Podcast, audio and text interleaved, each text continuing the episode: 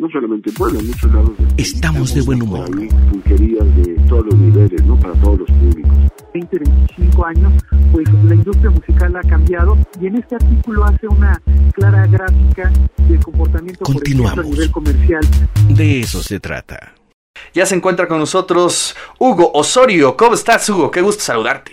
¿Qué tal, Ricardo? Gracias por la invitación, como siempre. No, hombre, al contrario, gracias por ser parte del equipo del De eso se trata y además, pues teniendo información eh, importante para toda la gente. ¿Cómo estamos en el mapa, querido Hugo? En el mapa, bueno, eh, eh, ya hay una actualización en, la mapa, en el mapa, si lo quieren checar, está ahí en serendipia.digital. Actualmente en todo México hay 9.501 casos detectados, 857 muertos, del día de ayer a hoy hay un incremento del 7.67 y bueno, eh, tenemos una tasa de letalidad de 9.07. En el mapa hay, un, hay una nueva eh, adecuación que pueden checar, ya, ya pueden eh, revisar a nivel municipal los casos detectados de coronavirus por municipio de residencia. Esto es muy importante aclarar. los datos abiertos fueron liberados el día lunes y han causado muchas dudas entre los usuarios acerca de los datos abiertos, sobre todo porque en la última conferencia eh, cometieron algún error entre los mapas que mostraban en sus diferentes plataformas el gobierno eh, y no había como una consistencia en los datos que estaban presentando entre plataformas y entre diapositivas y entre sitios. Y esto se debe principalmente a que la base de datos tiene dos variables eh, que están utilizando ellos, pero que, eh, bueno, no hay una claridad de por qué están utilizando esas dos variables. Las variables que ellos están utilizando para eh, decir la ubicación de los casos de, de coronavirus tiene que ver con la unidad médica y en su plataforma estaban utilizando la variable que tiene que ver con la residencia de, la entidad de la, del paciente con coronavirus.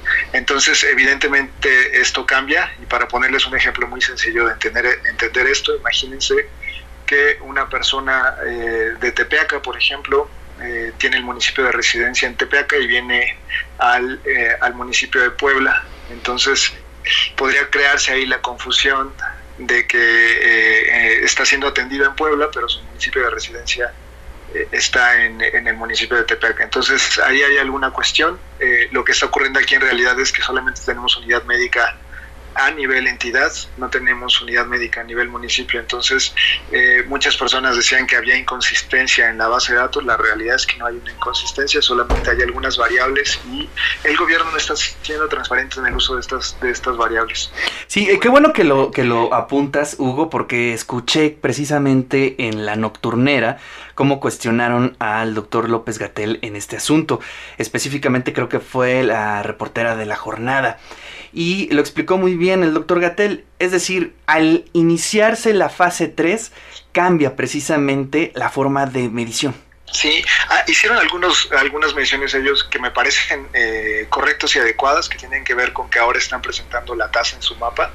Eh, antes estaban eh, presentando el número de casos, creo que lo más correcto ya es empezar a trabajar con, con la tasa y, bueno, ya hicieron esa adecuación. El problema es que no le avisaron a muchas personas o no. Si tú entras al sitio no hay ningún aviso de que esta información cambió o algo que te diga que como ciudadano, porque evidentemente no todos los ciudadanos saben utilizar los datos, eh, que te dé una guía de qué está ocurriendo, ¿no? Entonces, eh, no hay esa información. Nosotros actualmente estamos mapeando los casos por eh, municipio de residencia porque desafortunadamente, como te mencionaba, no hay un dato de municipio de la unidad médica. Entonces, lo, lo que encontramos y lo, lo, que tratamos de hacer ahí fue, fue mapear esto. Eh, eh, actualmente, bueno, lo, lo, que dicen estos datos es que en el municipio de Puebla hay 238 casos, en, en San, San, Andrés Cholula 32, en San Pedro Cholula 17, en, en Atlisco tenemos 10, en Tepeaca tenemos 1, en Amozoc. Eh, si, si, pueden, pueden en, entrar a este mapa y buscar su municipio para ver eh, si por ahí aparece alguna información, pero sí es importante que tomen la medida de que esto es a través del municipio de residencia. No estamos tomando ahorita la, unidad médica porque eso solo lo tenemos a entidad y creemos que bueno, ya está el mapa eh, de CONACIT, si alguien lo quiere checar ahí. Eh, esperamos que en los próximos días esto cambie la tasa porque creo que sí es importante empezar a ver cómo estamos, porque aunque a lo mejor en la ciudad de Puebla tenemos 238 casos, eh, no es la misma población que, por ejemplo, tenemos en, en Amozoc, que tiene solo cuatro casos. Entonces vamos a hacer ahí una adecuación para que se empiece a mostrar la tasa. Sí, importante que nos hagas esas acotaciones porque, bueno, mm, es bien complicado hacer la lectura de los mapas, ¿no? Y bien lo dices, este, de pronto estábamos con una inercia, con un tipo de lectura, con un formato y ya cambió y esto podría estar generando confusión. Sí, eh, sobre todo lo que nos está preocupando es que faltan algunas variables de seguimiento, eh, ya lo habíamos mencionado. Hay datos que eh, desafortunadamente no están, como la fecha de alta de un paciente, la, la, fecha en la que se hace la prueba, que creo que es importante. Y bueno, ayer estaban diciendo que para determinar que un caso ya no es activo, están tomando en cuenta los 14 días de, de cuando presentó los síntomas eh, lo cual me parece un poco grave porque no hay una segunda prueba para confirmar que efectivamente ya no es un caso activo. Pero bueno, eh, así es como ellos están determinando esto.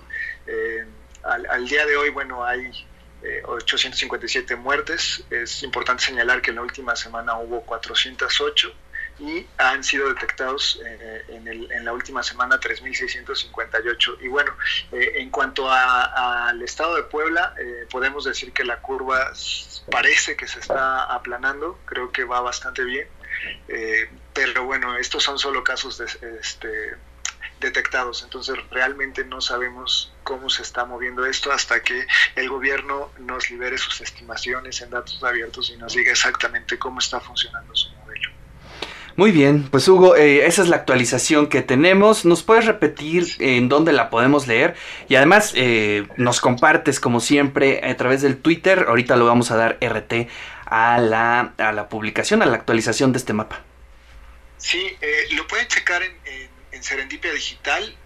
también estamos revisando ya los datos que tienen que ver con las muertes por COVID confirmadas y COVID-19 y bueno, podemos confirmarles también que el mayor rango afectado se encuentra entre los 69 y 60 años, con 207 muertos por COVID-19 y el segundo rango sería, perdón, el primer rango sería entre los 50 y 59 años con 216 muertes y el segundo rango entre los 69 y 60 con 207 muertes.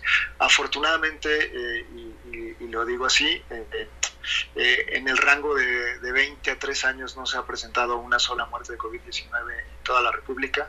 Desafortunadamente hay dos muertes de 1 y 2 años.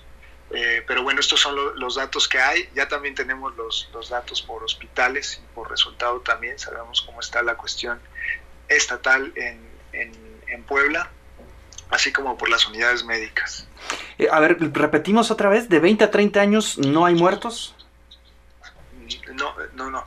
De, desde 3 ah, hasta 20 años. Ah, ok. No hay, no hay una sola muerte por COVID-19 eh, detectada en estos datos de la Secretaría de Salud al día de ayer. Ok, bueno, pues ahí está un poco cómo se está comportando. Interesante. En Puebla tenemos algunos datos que nos puedan hablar sobre las edades, Hugo. Eh, no, no exactamente, tenemos más bien datos, eh, más bien estábamos revisando los datos de hospitales.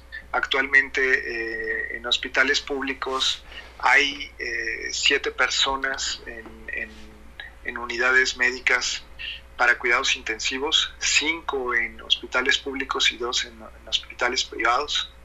Eh, esto, bueno, no, no, nos habla un poquito de lo, de lo, que puede estar ah, ocurriendo y bueno, también tenemos desagregado en, hospitales cómo está ocurriendo en Puebla los casos de COVID. Hay cinco eh, pacientes con COVID en hospitales estatales, 14 en hospitales del IMSS, uno en IMSS Bienestar, 15 en el ISTE, uno en un hospital municipal, seis pacientes en una unidad privada, 62 eh, en unidades de la Secretaría de la Salud, 10 pacientes en algún hospital universitario.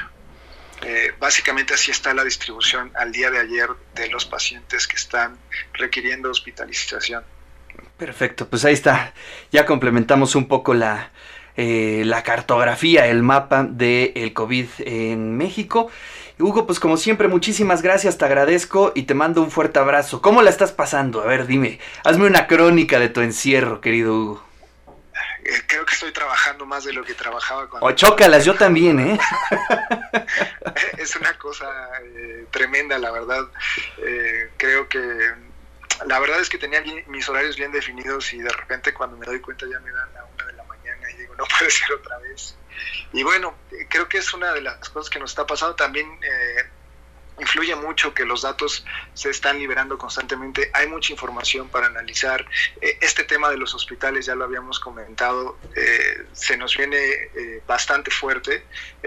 para hacer un, una, un resumen así rápido, imagínate que actualmente si tomáramos en cuenta los casos positivos, los casos negativos y los posibles, en total hay 418 pacientes hospitalizados en el estado de Puebla. Entonces lo, lo, lo, que empieza a crecer, porque además son muy pocos los, los casos que estamos viendo actualmente, eh, nos habla de una cuestión tremenda, porque es un número verdaderamente para ponerse a pensar de acuerdo a los números que estábamos viendo el otro día que tenían que ver con los hospitales y las camas que hay. Claro. para darte un número, bueno, y ser más precisos, en, en Puebla hay 4.012 camas de todos los hospitales en general. O sea, esto, estoy hablando en general, eh, hay 4.012 en todo el estado. Y si hablamos ya de las que tienen que ver con camas para la cuestión eh, de cuidados intensivos, bueno, hay 233 en el estado de Puebla. Uf. Entonces, sí, pues creo que es algo en lo, que tenemos que seguir empujando. Eh, actualmente, te menciono ahorita, en el estado de Puebla hay 28 pacientes en unidades de cuidado intensivo y bueno, son 233 las que hay y estamos apenas en el inicio y nos mencionan que se viene lo más fuerte. Entonces creo que también eso es parte de lo que no me quita el sueño y digo, bueno, hay que analizar los datos, hay que ver qué, es, qué hacemos eh, para tener información y saber qué es lo que tenemos que hacer. El consejo de siempre, quédense en casa. Pues sí, hasta el cansancio, quédense en casa, quédense en casa, ni modo.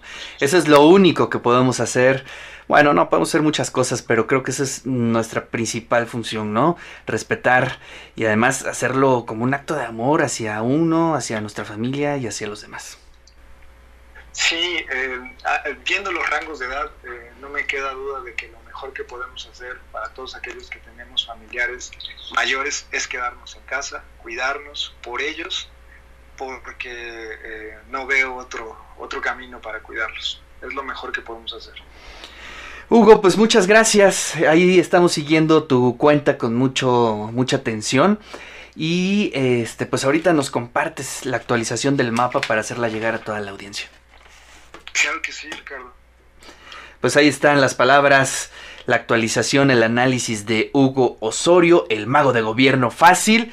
Muchas gracias a todos los que nos están escuchando y también los que nos están pidiendo los libros. Recuerden que tenemos dos libros, Beso Eterno de Mario Santiago Pepasquiaro y también tenemos Cuentos Indígenas de Puebla de Pablo Escalante Gonzalvo. Todos los que lo quieran, nada más solicítenlo en el 22 25 54 6163 en el WhatsApp y también lo pueden hacer a través de las redes sociales en Twitter arroba Ricardo Cartas y también en el Facebook eh, estamos transmitiendo también en vivo en el de Eso se trata con Ricardo Cartas.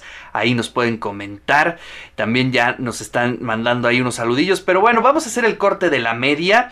Eh, vamos a hacer este corte y vamos a escuchar una rola de Manu Chao por el suelo. Vamos contigo, querido Néstor. En jefe del Ejército Libertador del Sur, Emiliano Zapata, manifiesto zapatista en Náhuatl.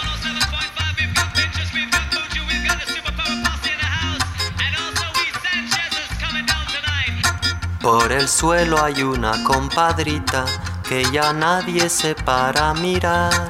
Por el suelo hay una mamacita que se muere de no respetar. Pachamama te veo tan triste, Pachamama me pongo a llorar.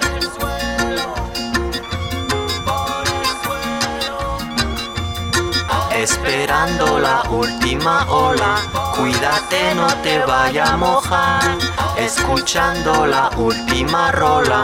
Mamacita, te invito a bailar.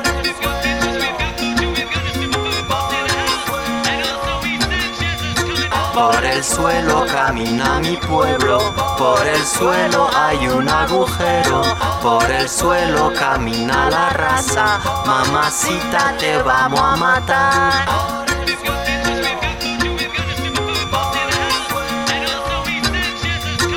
Esperando la última ola, Pachamama me muero de pena, escuchando la última rola, mamacita te invito a bailar. Por el suelo camina mi pueblo,